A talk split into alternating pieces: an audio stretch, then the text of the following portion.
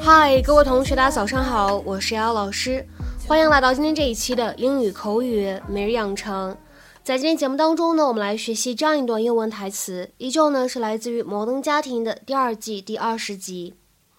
No offense, but the family's hopes and dreams are kind of pin on me. 没有冒犯你的意思，但是咱们整个家族的希望和梦想似乎都寄托在我的身上。No offense, but the family's hopes and dreams are kind of pin on me. No offense, but the family's hopes and dreams are kind pinned on me. 整段话当中呢，有这样的几处发音技巧，我们一起来看一下。首先呢，第一点，当 but 和 the 出现在一起呢，有一个不完全爆破，我们呢可以读成是 but the，but the，but the。接下来呢，来看一下第二处，当 hopes and dreams 这样的三个单词呢出现在一起，首先呢提醒一下各位，这个时候这样一个词 and 它呢可以做一个弱读，那么跟前面的这个 hopes 可以做一个连读的处理，而跟后面的这个 dreams 又有一个不完全爆破，所以呢这样的三个单词 hopes and dreams 我们放在一起呢可以读成是 hopes and dreams，hopes and dreams，hopes and dreams。再来看一下最后这一点，pinned on 这样的两个单词呢出现在一起，一般来说呢，我们可以做一个连读，可以变成 pinned on，pin on me，pin on me。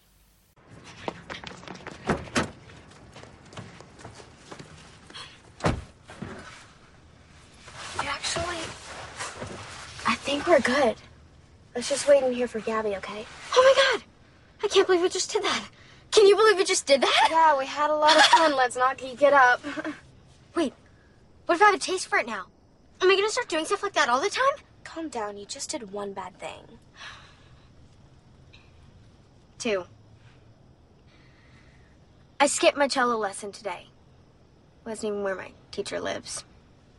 You ditched a class? Well, I, I didn't have time to practice because of lacrosse and debate team and. do and you I- even like playing the cello? yeah, Alex, I hate it. so quit. I've never quit anything. You've never broke into a school before, just did that. No offense, but the family's hopes and dreams are kind of pinned on me. I'm just saying is that no one would blame you if you stopped being so perfect. It actually would take a lot of pressure off of me.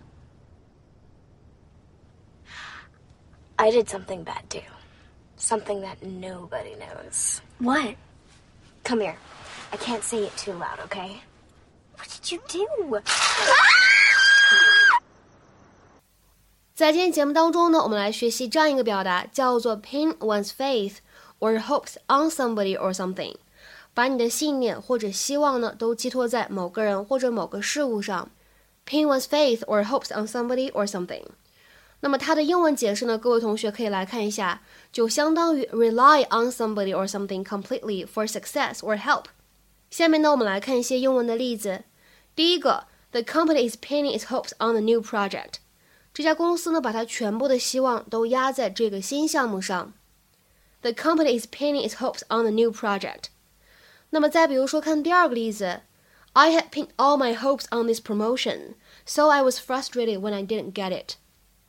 哎，我把我全部的希望都寄托在这次提拔上，所以当我失败的时候呢，我特别受挫。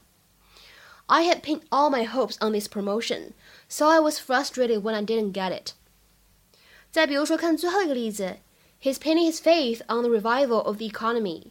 他呢寄希望于经济的复苏。He's pinning his faith on the revival of the economy。